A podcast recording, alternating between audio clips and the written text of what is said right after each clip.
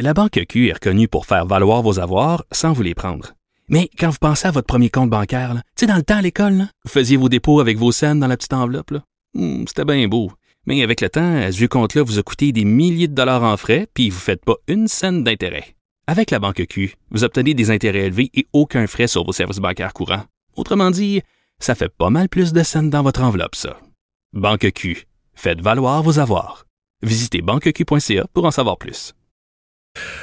Alors Vincent, oui, donc euh, des régions qui passent au jaune, des exemples de comportements irresponsables. Un bilan, aujourd'hui, aucun élément là, qui, est, qui, est, qui est rassurant. Le nombre de cas, le nombre d'hospitalisations, les soins intensifs, tout, tout, tout, tout est à la hausse. Ouais, là. c'est une journée, euh, c'est une journée un peu plus raide. Euh, rappelez donc ce qu'on disait, là, Montréal, Montérégie, Bas-Saint-Laurent, je te dire Appalaches, passe au, au jaune. Donc rejoignent capitale nationale, Estrie, Outaouais, Laval. Alors c'est huit régions maintenant qui sont euh, dans cette préalerte jaune, ce qui amène à euh, davantage d'inspections, un rappel plus euh, bon euh, rapide des consignes, euh, évidemment de base. Euh, et euh, Monsieur, en fait, j'ai deux extraits pour toi de ce point de presse, euh, entre autres, euh, Dr Arruda, donc le directeur de la santé publique, qui dit encore, on cherche encore à convaincre, mais on devra peut-être contraindre, euh, dépendamment de comment les choses vont évoluer dans les prochains jours, que c'est pas le souhait du gouvernement, mais euh, du de la santé publique, mais qu'on y arrivera peut-être. Je vous laisse entendre Dr Arruda là-dessus. C'est sûr qu'on va avoir du orange sous peu, j'ai l'impression. On a beaucoup essayé de convaincre. Puis je pense qu'il faut continuer à convaincre les gens qui ont, peut-être relâché un peu, mais on- n'hésitera pas à utiliser le, con- le, le- le contraindre. Parce que là, je m'excuse, c'est la vie et l'économie d'un peuple qui, qui, qui risquerait encore d'être amoché. Puis on n'a pas le goût de jouer dans ce film-là. Et euh, Dr Arruda disait, on s'attend à ce qu'il y ait du orange bientôt.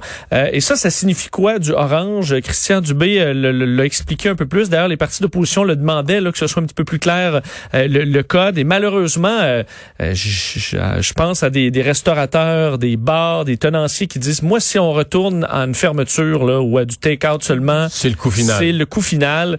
Et malheureusement, ben, c'est ce qui attend plusieurs régions si on passe au orange. C'est ce que Christian Dubé avait à dire. On va être obligé de réduire le nombre de personnes dans les événements publics, particulièrement ce qu'on appelle les, rassemblements non organisés, comme les mariages ou ce genre d'événements-là. On va réduire le nombre de personnes dans les résidences privées, qui passerait, si on s'en va dans la zone orange, de 10 à 6. Il y aurait la fermeture des bars. Il y aurait des restrictions dans les restaurants pour se limiter au take-out.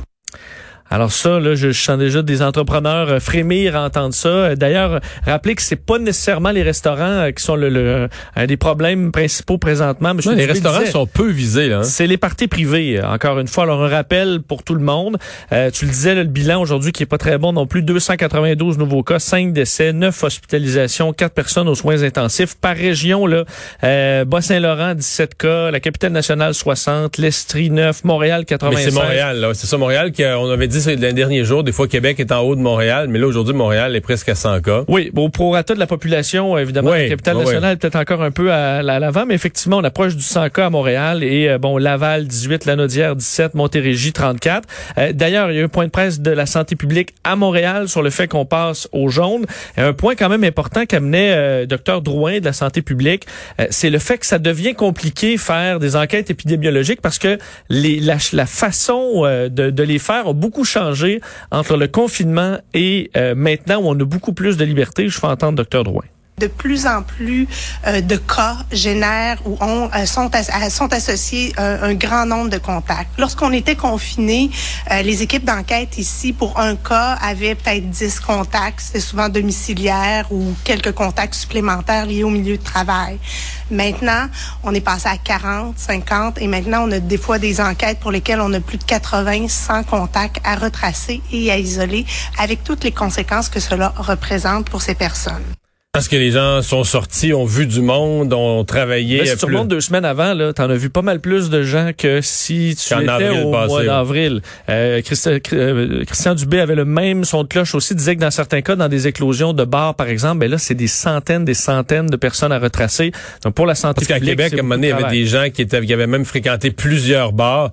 Là, c'est plus rattrapable. là. Qui a croisé qui? Là, souvent, c'est plus... euh, C'est ça, on le fait encore, mais on est au dans, dans certains cas là, on tire les ressources euh, pas mal.